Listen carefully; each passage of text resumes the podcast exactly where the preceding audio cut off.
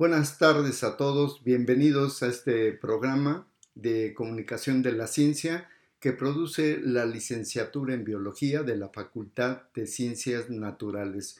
Yo soy Marco Sánchez y les agradezco que estén conmigo eh, en esta siguiente hora hablando de diferentes temas de la ciencia. En particular, lo que vamos a tratar ahora es el concepto de vida porque eh, vamos a recordar que en 1980 murió Alexander Ivanovich Oparin, científico ruso, quien junto con Haldane en Inglaterra concibió de manera independiente la teoría del origen de la vida. Pero antes vamos a tratar rápidamente un tema que pues atañe a todos un tema que tiene que ver con el coronavirus, por supuesto, pero principalmente vamos a hablar de las noticias falsas, las fake news. Eh, ahora en redes sociales cualquiera puede opinar, cualquiera puede decir lo que quiera, es una gran ventaja, una gran posibilidad porque tenemos la libertad de expresarnos, pero también cuando se trata de un problema de salud pública, pues algunas noticias simplemente dañan.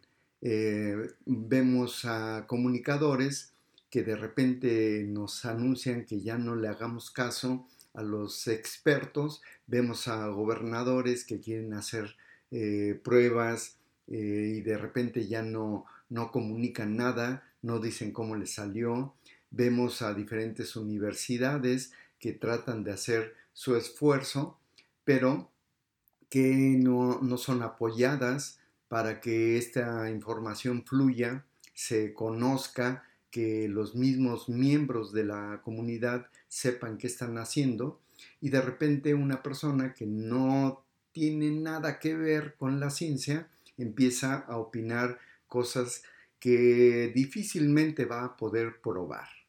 Entonces, por un lado tenemos a expertos, cada tarde un experto en epidemiología, el doctor López Gatel, quien estudió un doctorado precisamente en esas áreas, nos informa, nos da datos, nos da incluso clases de inmunología, de epidemiología, de cómo es la estructura del virus, cómo se comporta, cómo saber si estamos en la fase 1, 2, 3, qué significa eso, nos da recomendaciones y de repente aparece una, una noticia de un cómico, por ejemplo, de un gobernador, de un comunicador y que simplemente no le hagamos caso.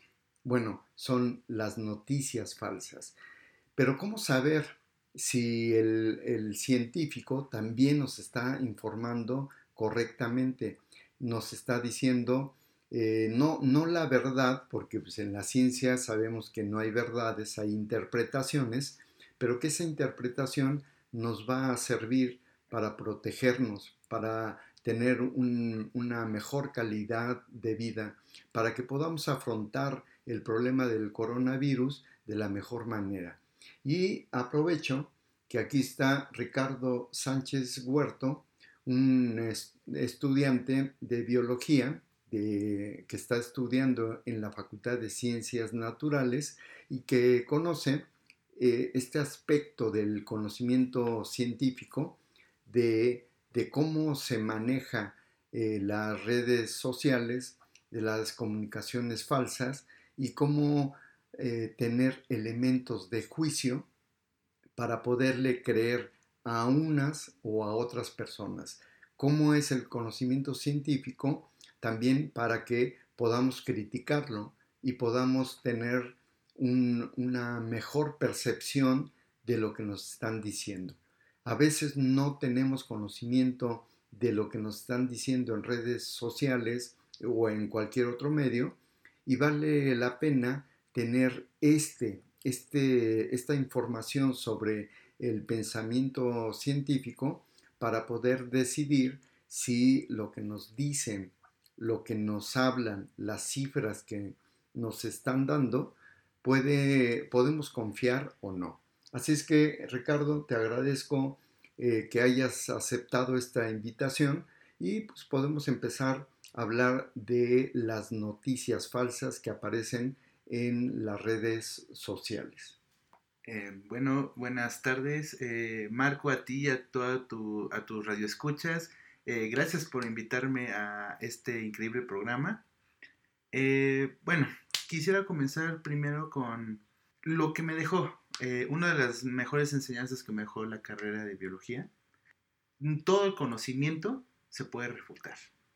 Sea una cosa que tenga evidencias o tenga este, cierta, pues, eh, información válida, todo conocimiento se puede refutar. Pero, obviamente, pues, para refutar estas ideas que se... Eh, que dan los científicos, eh, obviamente pues tiene que tener cierta validez, cierta, pues cierto, cierto conocimiento válido de, para poder refutar esta idea. Mira, fíjate Ricardo, perdona que te interrumpa, pero esto de la refutación tiene una gran importancia, porque no es solamente el que una persona diga yo no estoy de acuerdo con lo que dices, aspecto que es muy válido, ¿no? Porque estamos hablando de personas con pensamiento diverso. Entonces, no se va a esperar que a pesar de que lo diga un científico, a pesar de que lo diga un experto, pues le vamos a creer todo. Entonces hay refutaciones porque hay diferentes interpretaciones. Pero por el otro lado también encontramos algo maravilloso en la refutación, porque es una actitud que debe de tener una persona. No debe de tener una creencia, así simplemente creerse todo lo que venga en las redes sociales o que todo lo que venga de un sacerdote o de un experto en virología, eh, sino que debe de ser crítico. A eso le llamamos escepticismo. Pero la persona escéptica debe de comportarse como en un salón de clase normal, en donde los estudiantes leen, estudian, eh, se esfuerzan.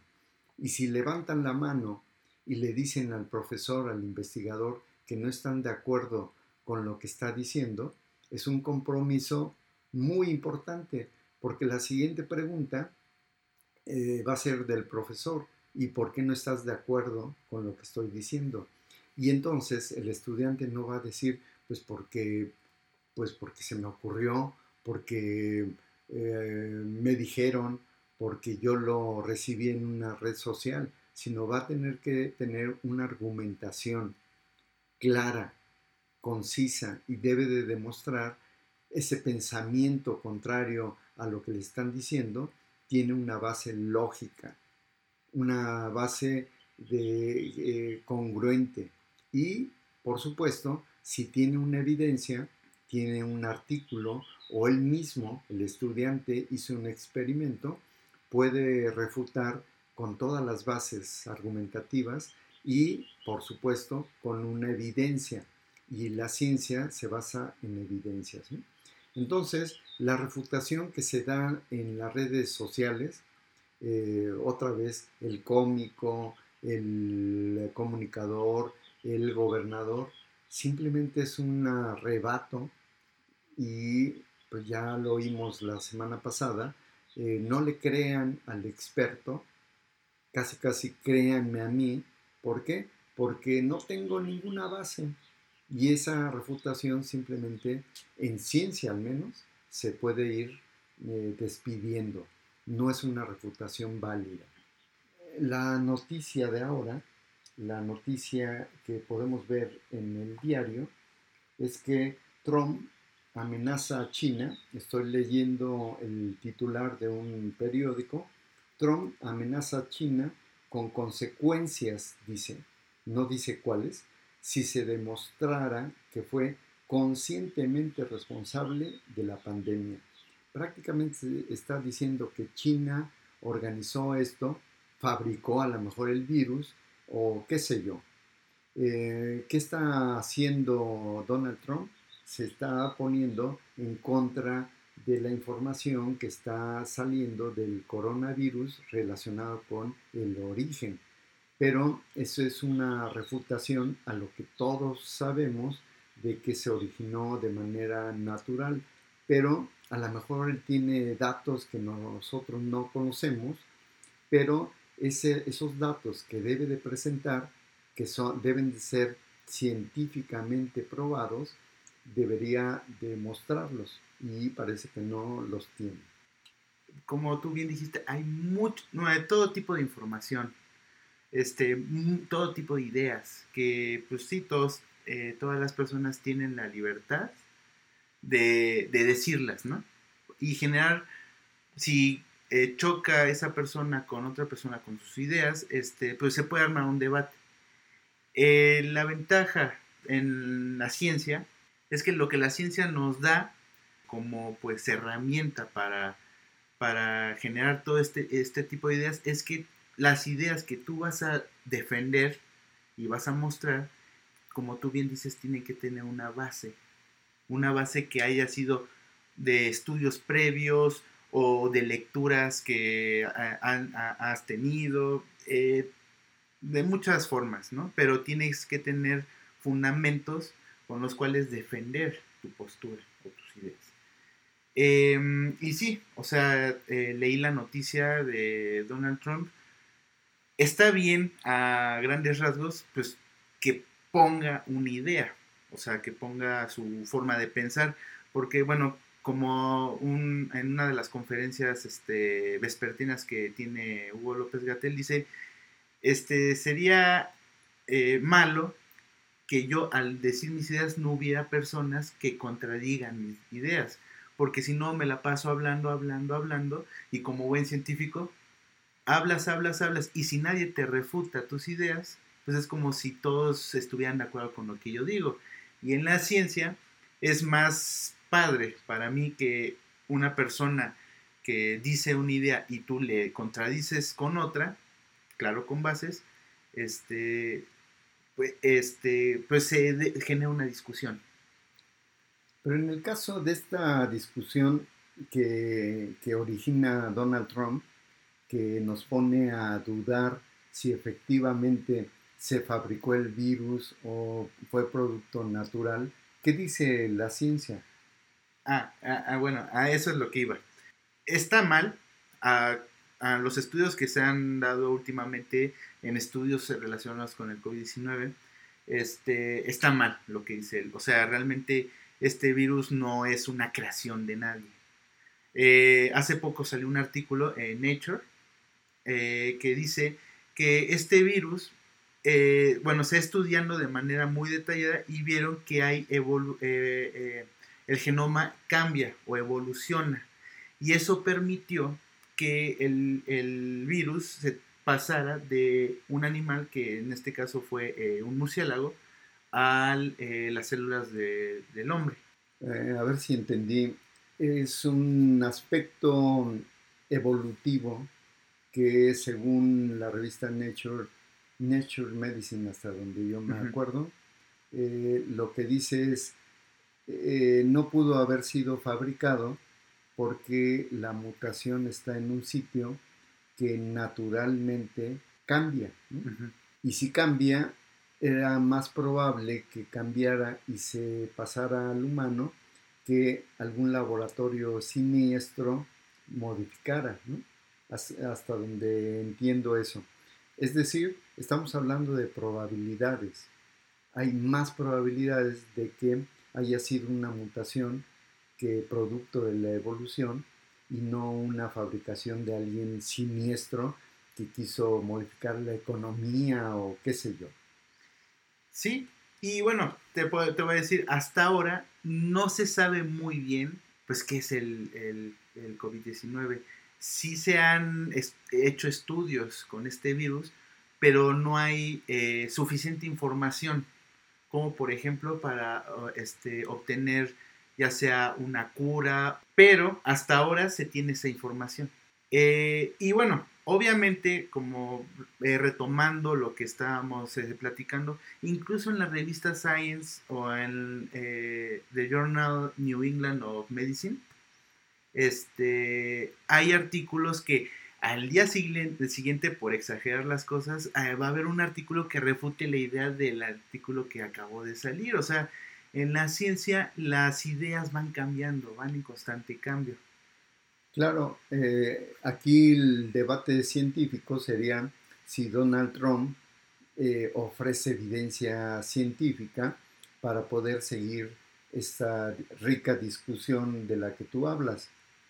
Pero yo y eh, seguramente tú dudamos fuertemente que Donald Trump o Derbez o este, a la torre, pues de información científica que nos haga dudar del conocimiento que se publica en, Nature Medicine o que eh, de manera brillante nos expresa cada tarde el epidemiólogo eh, López Gatel.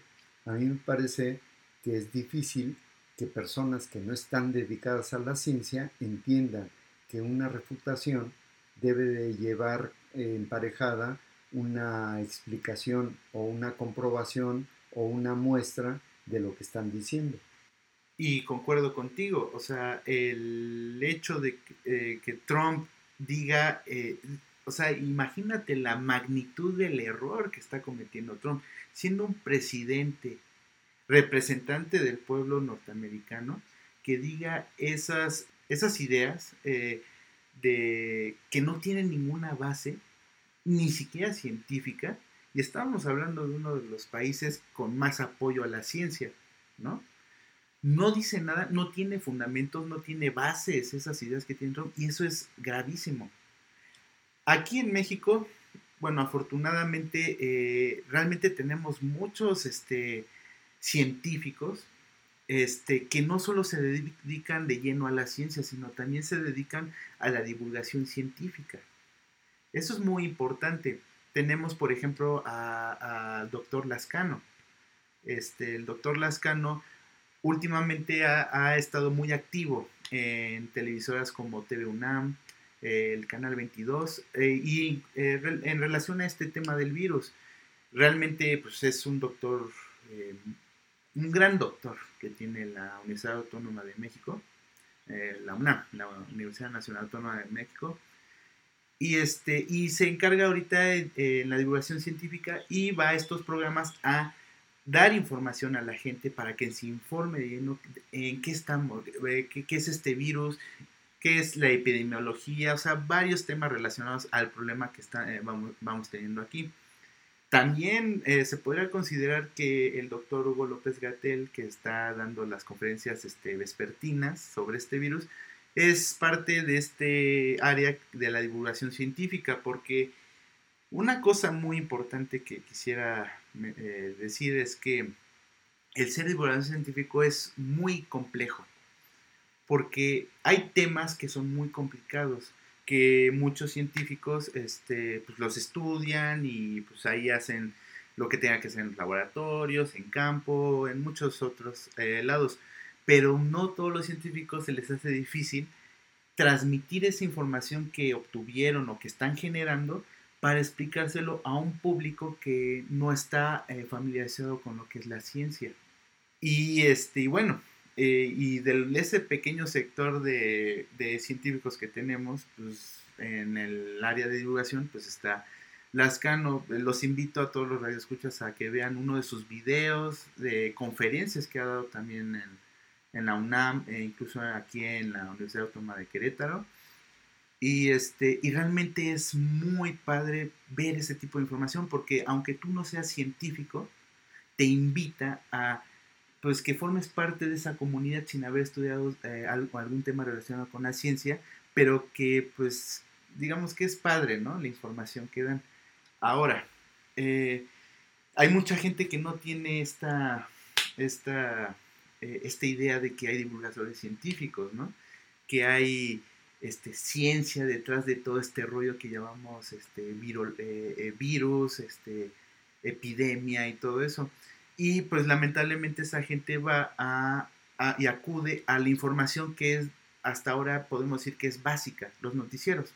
Y ahora pues no me dejarás mentir Marco que pues los reporteros ya se, ya se la dan de no solo reporteros, politólogos, sino ahora resulta que ya son virólogos. Ya saben de virus y saben más que lo que dice el, el doctor Hugo López Gatel como para decir que no le hagamos caso, como hace unos días pasó con esto de la controversia de una televisora con su noticiero diciendo que eh, se especula que hay información falsa detrás de todas las investigaciones que han hecho eh, este, en, la, Secretaría de Salud. Y resulta que pues saben tanto de epidemiología y de virología que pueden decir no le hagan caso, ¿no?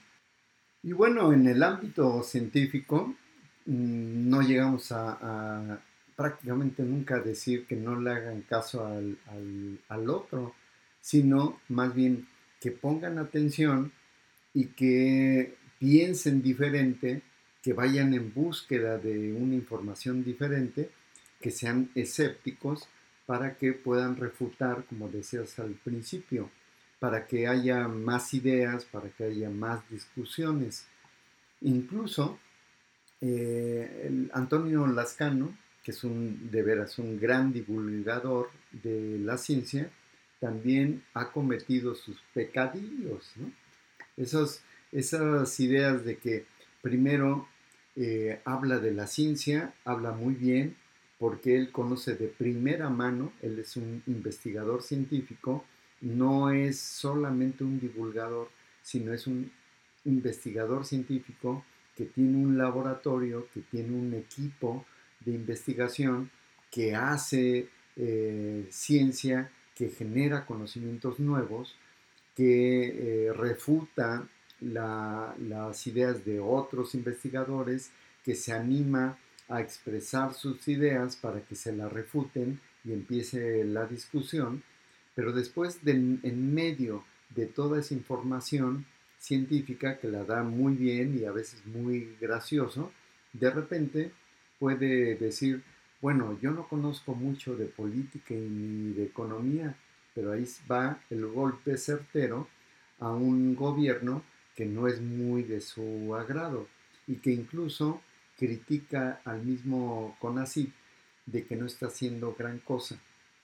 Dos, aspectos que me gustaría pues opinar respecto a eh, que los científicos, por más inteligentes que sean, por más abusados que sean, por más eh, conocimiento que tengan, también pueden cometer el mismo error que estamos criticando, ¿no? No, y justo diste en el, en el punto en que, ay, como que me molesta eso. Admiro mucho a Lascano y sí, mm, como que me incomodó esa, esa manera de pensar que tiene últimamente. Eh, bueno, antes que nada me faltó decir que también Últimamente eh, la doctora Karina Whitehouse, eh, que es doctora ya de la Facultad de Microbiología, también ha aportado mucho conocimiento con base en esto del virus. Eh, se puede decir que la doctora Karina también está haciendo trabajos de divulgación científica, que lo cual admiro mucho. Y es una gran doctora que tenemos aquí dentro de nuestra hermosa universidad. Pero bueno, este, regresando al tema, em, sí eh, para los radioescuchas que quieran enterarse un poco más de esta situación, em, resulta que eh, en una entrevista que le hicieron a, Antonio Lascano, pues sí le preguntan sobre el virus, este, sobre aspectos de, que tienen, eh, que se han dado estudios de este virus, qué es lo que han descubierto, este, cómo se compara con otro tipo de virus, etcétera. La cosa es que ya como que a final de esta entrevista, pues sí, ya fue como que en vez de una entrevista ya de a un, a un con una idea científica, ya se volvió algo más como temas políticos, económicos, lo cual no me gustó mucho porque, como bien dices tú, un científico, no solo ahora, sino desde hace mucho tiempo se cree que como se pregunta de varias cosas, de la naturaleza, de conocimiento de química, de, varios temas, se cree que conoce todo en, en este planeta, ¿no? En este mundo. Y no hay personas que le digan, oye, detente, ¿no? O sea, eres bueno en ciencia, pero en política, perdóname, pero hay otras personas que son expertas hablando de política, de, que de economía, oye, pues hay otra gente que se encarga de estudiar economía. Realmente yo creo que este eh, Lascano es, un, es una persona muy inteligente, pero creo yo que tocó ese tema de, bueno, cuando le hicieron la pregunta de, de que si se estaba llevando a cabo bien los, asuntos económicos, que si se estaba llevando un plan muy bueno y que él haya dicho, pues yo no soy experto en el tema. Ok, hasta ahí. Pero resulta que dijo que, este, pero no está de acuerdo con los planes que se está llevando a cabo en el aspecto de economía. Y dices, bueno, si vas a debatir algo que tenga que ver con algo que tú estás dedicado, que es la ciencia, está bien, puedes eh, reclamar lo que, lo que, lo que quieras, ¿no? Porque realmente tú estás enfocado en esa área. Pero ya cuando son otros temas como políticos, económicos o de otros temas, pues básicamente hay gente experta en eso que pues a pesar de que sea científico, pues te pueden llegar a, a pues a tumbar las ideas que tienes, ¿no? Porque no van a tener bases a menos de en ese enfoque de estudio.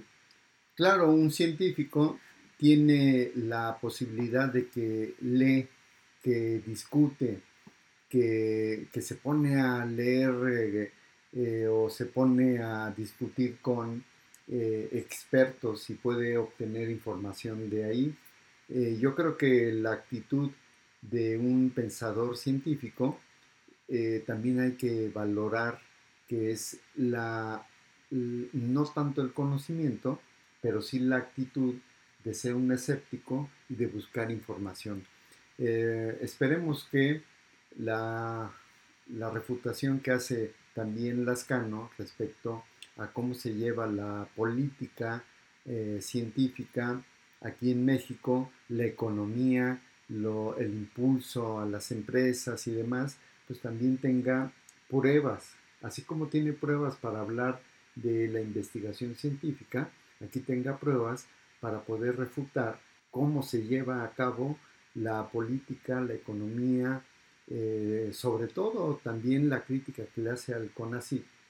Y déjenme decirles, estimados radioescuchas, que desde el 15 de este mes se abrió una convocatoria del CONACYT en donde ya se, se espera que los investigadores científicos y eh, también los investigadores sociales participen en esta convocatoria para poder dar desde conocimientos básicos, conocimientos nuevos, vacunas, eh, secuenciación de, de algunas proteínas, alguna información genética del virus, hasta conocimiento social, político y de comunicación de la ciencia.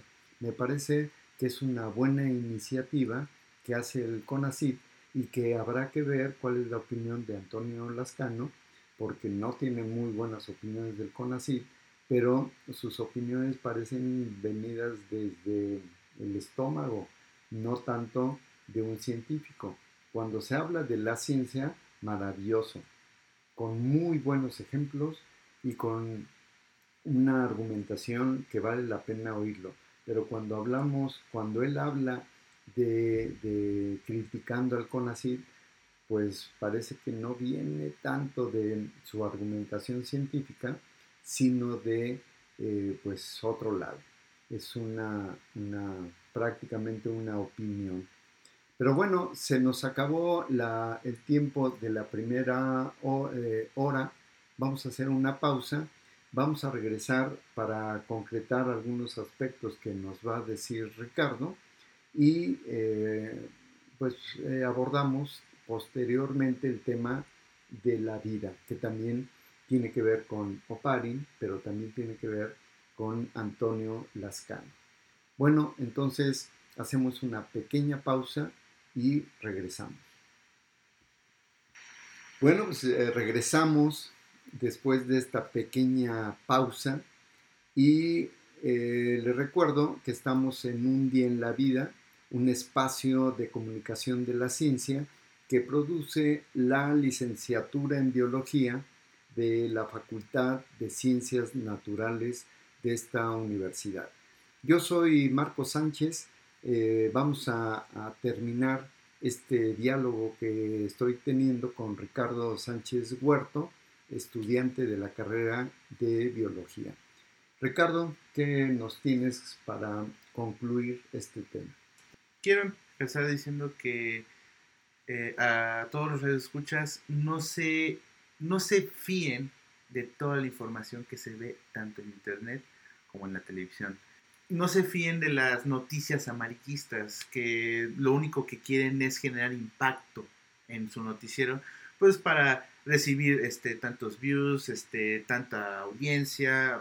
Yo creo y con lo que me, me ayudó la ciencia a poder descubrir es que mucha de la información la puedes encontrar en internet, puedes encontrar artículos gratis, eh, incluso en español o en los idiomas que quieran, pero que realmente son artículos que son importantes para, pues, eh, que son publicaciones de revistas, son información con fundamentos, vaya, ¿no? Y si, bueno, no son personas como que les agrade mucho este rollo de que leer artículos con datos y, y muchas cosas así muy, pues, que para muchos les puede eh, ser como muy, muy técnicas. Vean eh, canales como TERUNAM, TV WAC, escuchen la radio de eh, Radio WAC. Yo creo que la mejor información que podemos tener ahorita y muy actualizada toda la información que se da pues con las conferencias con los de Secretaría de, eh, con los de Secretaría de Salud y pues qué mejor que tienes todo el programa completo, tienes toda la información, no necesitas de el impacto que genera un noticiero, ¿no? Y bueno, también como eh, conclusión, pues también les puedo decir que en la ciencia no todo es verídico, no todo, no todo proyecto que uno se propone va a llegar a ser este, vaya a tener buenos resultados, porque realmente hay muchas cosas en la ciencia que, pues sí, en el momento puede funcionar, pero como les dije eh, eh, en un principio, das una idea y a los cinco minutos tienes una persona que refuta tu idea y se va para abajo toda la, todo el trabajo, ideas que tienes. En la ciencia todo es como que muy, este, pues tiene muchos caminos, ¿no? Eh, no es muy directo, sino pues, este, hay muchas sorpresas, vaya, ¿no? Este, mucho conocimiento ahí. Y bueno, mm, e, eso está bien, pero no adelantarnos. Cuando quieres hacer un proyecto, este, no es bueno, mejor ya tener el protocolo, ya tener toda la información, tener resultados, tener estudios ya previos antes de dar una información que pueda generar un impacto, ¿no? Pues sí, eso es lo que le pasó al gobernador de Jalisco, que habló de las pruebas rápidas y que se peleó con Hugo López Gatel y se estaban hablando de cosas diferentes. Por un lado, las pruebas rápidas que no tienen que ver con la, la secuencia del virus, medir directamente al virus, sino a través de la respuesta inmunológica que provoca el virus. Es una respuesta rápida que no es demasiado conveniente ya a estas alturas del partido, sino tener datos concretos del virus. Pero hay pruebas rápidas que sí miden directamente al virus. La discusión, pues la verdad es que no tenía sentido, pero el gobernador se atrevió a decir que pues no le creyéramos, igual que el comunicador, que ya sabemos quién es, eh, que no le creyéramos demasiado a las cifras de López Gatel. En fin, Ricardo, te agradezco mucho los comentarios que das porque me parece que son muy valiosos. Primero, la actitud de no creerse todo lo que nos viene desde redes sociales, desde la televisión e incluso desde la misma ciencia. Pero dos, la refutación tiene que traer consigo eh, pruebas, eh, una argumentación lógica, congruente, consistente, unas evidencias o posibilidades de evidencias. refutar no es simplemente ponerse al brinco con la información, sino tener información también que pueda ser valiosa y que nos permita la discusión, no el berrinche. Así es que te agradezco, Ricardo, esta información y ojalá te quedes para que podamos discutir también o que comentes alguna información que tengo para todos los radioescuchas que eh, se esperaron aquí también para oír algo de la vida, la vida que tiene que ver eh, en particular con una um, efeméride que nos toca hoy precisamente, 21 de abril, eh, pero de 1980, murió Alexander Ivanovich Oparin. Esta información tiene que ver con el origen de la vida, porque este investigador ruso, a los 24 años de edad, empezó a hablar sobre la vida, el concepto de la vida. Imagínense, estamos hablando de 1920 y tantos, o sea, hace prácticamente un siglo se empezó a hablar del el origen de la vida. ¿Cómo se había originado la vida? O mejor aún, ¿qué es la vida? Bueno, Alejandro o Alexander Ivanovich Oparin nació el 2 de marzo de 1894 en Moscú y murió, como ya les dije, el 21 de abril de 1980. Si no hubiéramos tenido esta contingencia por el virus, de veras hubiéramos hecho un gran festejo recordando a este gran investigador.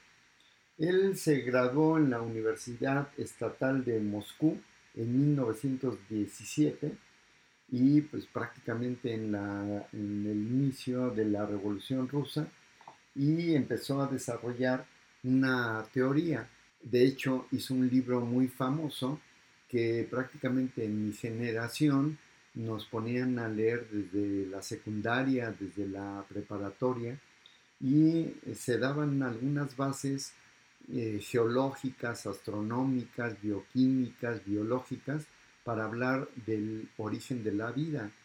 El origen de la vida, un asunto que no ha tenido un fin, es decir, todavía se discute cuál es el origen de la vida, dónde se originó, eh, eh, cuándo se originó y sobre todo qué es la vida. Bueno, esta discusión viene de los primeros, las primeras décadas del siglo pasado. Y eh, Alexander Ivanovich Oparin propuso algo que tiene que ver con un caldo primitivo.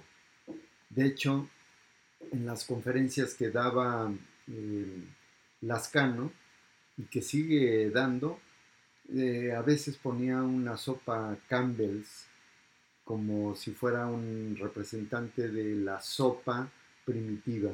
Y era pues, un asunto que pues que al principio daba risa y después nos ponía a reflexionar porque efectivamente era una sopa la que proponía Oparin, que debió haberse formado en el mar y que a través de, los compuestos químicos que había, metano por ejemplo, amoníaco, una gran cantidad de CO2 y demás, y a través de, por ejemplo, rayos en la atmósfera, el calentamiento por vulcanismo, eh, la energía dada por las olas del mar y lo caliente del sol y demás, se pudieron formar moléculas que ya empezaban a asemejarse a algo que maneja la vida.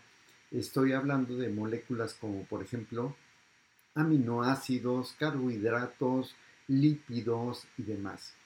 Bueno, fue una propuesta de bastante con bastante crítica asociada, porque imagínense, estamos hablando de la segunda década del siglo pasado y que alguien, algún investigador empieza a decir que los primeros ladrillos de formación de la vida, moléculas como aminoácidos, carbohidratos, lípidos, se pudieron haber formado de una manera sencilla, es decir, con las condiciones del planeta Tierra. Se formó una sopa primitiva y después empezó a, fabricarse la vida. ¿Cómo se fabricó? Pues eh, se daba una propuesta, el mismo Parin la propuso, que era a través de coacervados. Los coacervados eran eh, elementos químicos que envolvían a todas las moléculas que se habían formado por la energía de mm, rayos, sol, vulcanismo y demás, que habían transformado a otras moléculas primitivas y que la envoltura se podía empezar a comportar como si fuera una célula, como si fuera la membrana de una célula. Y lo que venía adentro empezaba a formar metabolismos. A eso le llamó coacervados. Los coacervados los podemos hacer en el laboratorio. Es un asunto muy fácil, con cosas muy, muy sencillas que casi todos los laboratorios, incluyendo los de la preparatoria, pueden tener y se pueden hacer pequeñas eh, burbujitas que van creciendo, que se van dividiendo que van comiendo, entre comillas, a elementos que están en su entorno, parece como si estuvieran vivos, y a eso los llamó coacervados. No quiere decir que los coacervados fueran las primeras células, sino eh, Oparin lo que proponía era que con algo tan sencillo se podía originar la vida y eh, él propuso que alguien debería de hacer un experimento en el laboratorio para que se pudiera comprobar. Vean, lo que nos estaba diciendo Ricardo al principio es que eh, ponía su idea para que se refutara, para que se confrontara. Vean el pensamiento de un científico y el pensamiento de un político. El político siempre quiere ganar, siempre quiere eh, creer que su idea es la mejor y que no hay manera de refutarla. Vean el conocimiento que nos da el gobernador del estado de Jalisco con su eh, postura imponente casi de un gorila y que nos dice aquí en Jalisco así se hace porque yo lo digo y vamos a poner una ley marcial y cuando le preguntan eh, lo que va a hacer es una ley marcial dice no y se contradice y habla y grita y vuelve a gritar. En cambio, un científico no necesita gritar. Con una prueba que tenga o con una serie de pruebas que tenga, la información se hace automáticamente eh, válida para la discusión. ¿Quién va a creerle a una persona que solamente grita y eh, hace berrinche en contraste con una persona que se espera, que es paciente y que sus ideas no las impone, sino las pone en la mesa para algo inaudito para un, político. Las pone en la mesa para que las demás personas la critiquen, se contrapongan, refuten, porque mientras más refutación haya y menos comprobaciones haya de esa refutación, más sólida aparecerá la idea. Vean la gran diferencia entre una idea científica y una idea que no es científica, que no tiene bases, que no tiene apoyos en, aspectos eh, cuantitativos o cualitativos. Estoy hablando no solamente de la ciencia natural, ¿eh? estoy hablando también de las ciencias sociales. Y bueno, Alexander Oparin pone en la mesa este tipo de, propuestas y quien la agarra es Stanley Miller.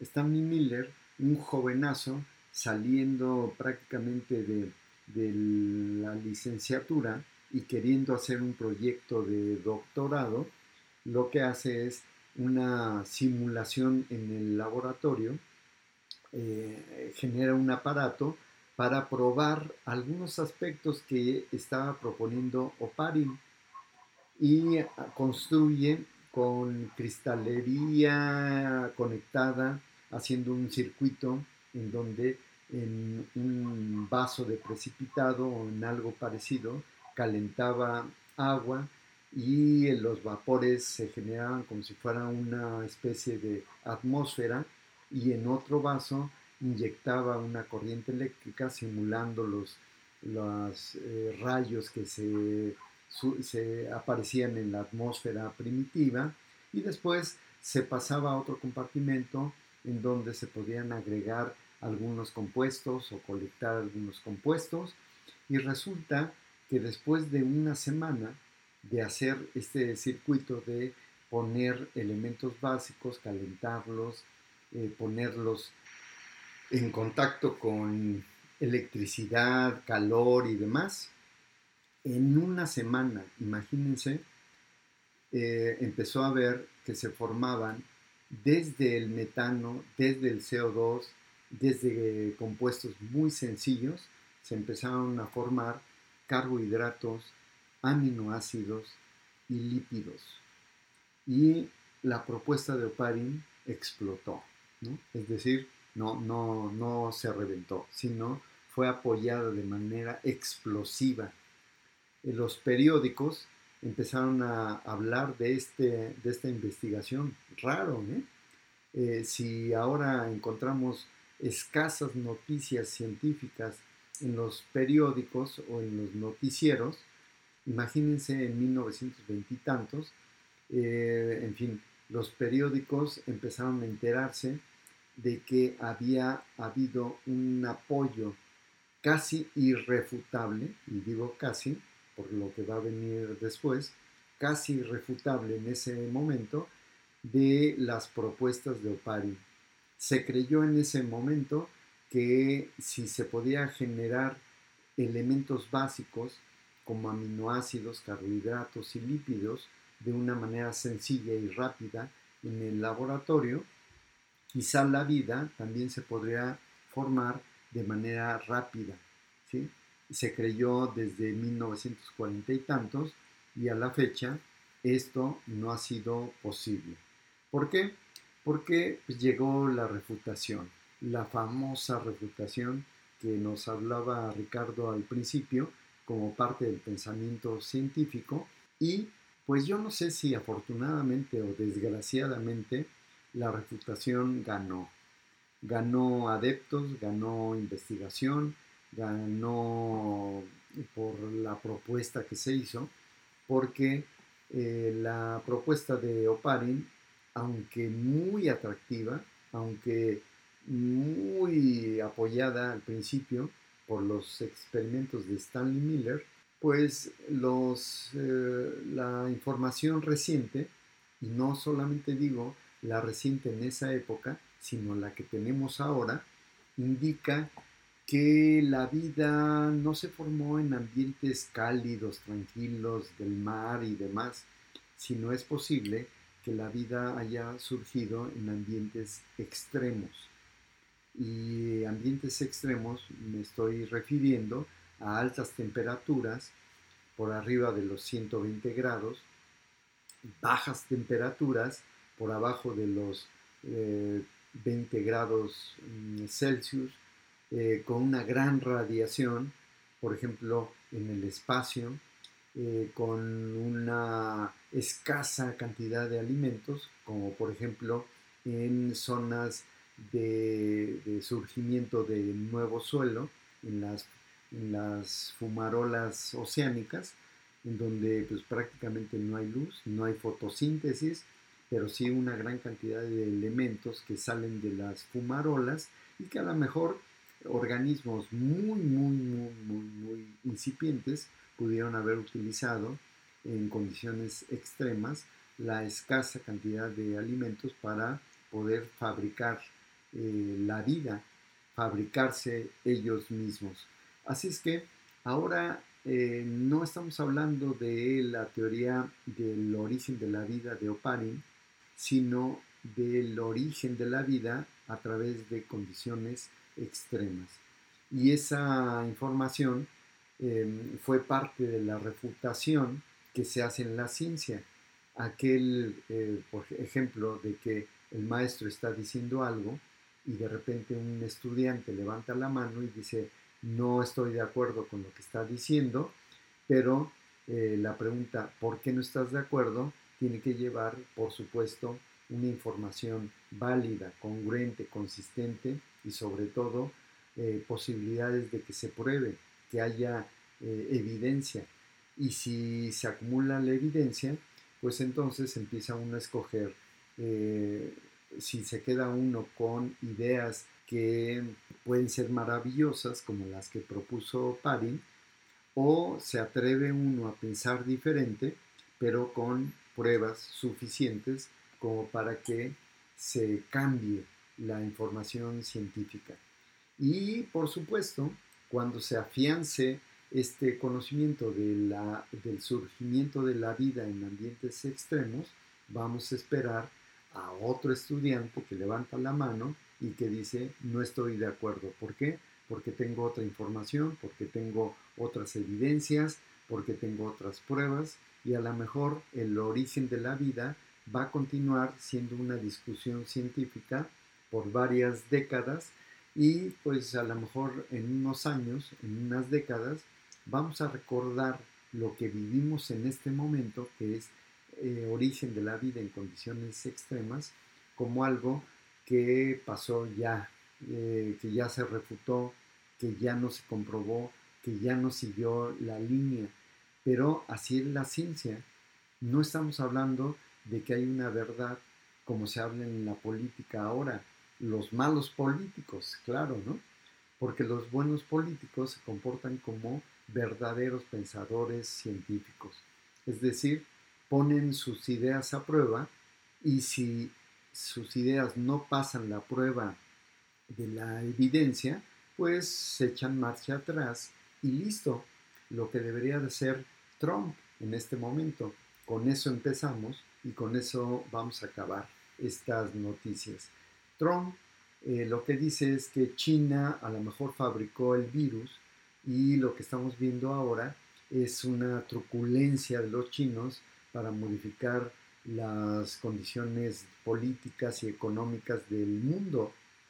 Pero la revista Nature Medicine, como comentaba Ricardo, pues refutó esa idea y dio bases para pensar que no, que eh, el cambio del virus fue a través de un proceso evolutivo y un proceso de selección natural.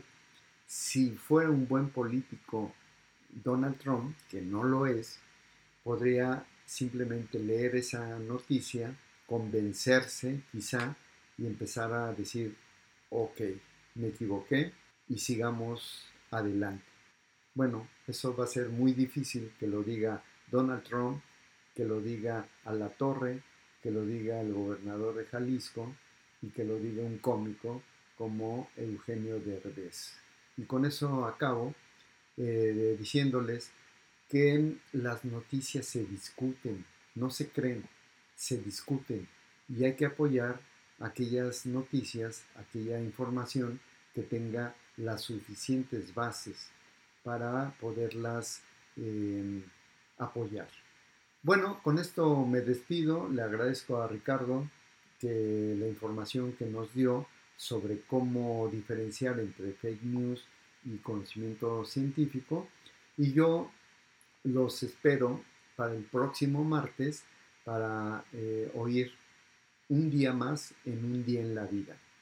Pásenla bien y resistamos todos estar en nuestras casas el mayor tiempo posible. Hasta la próxima.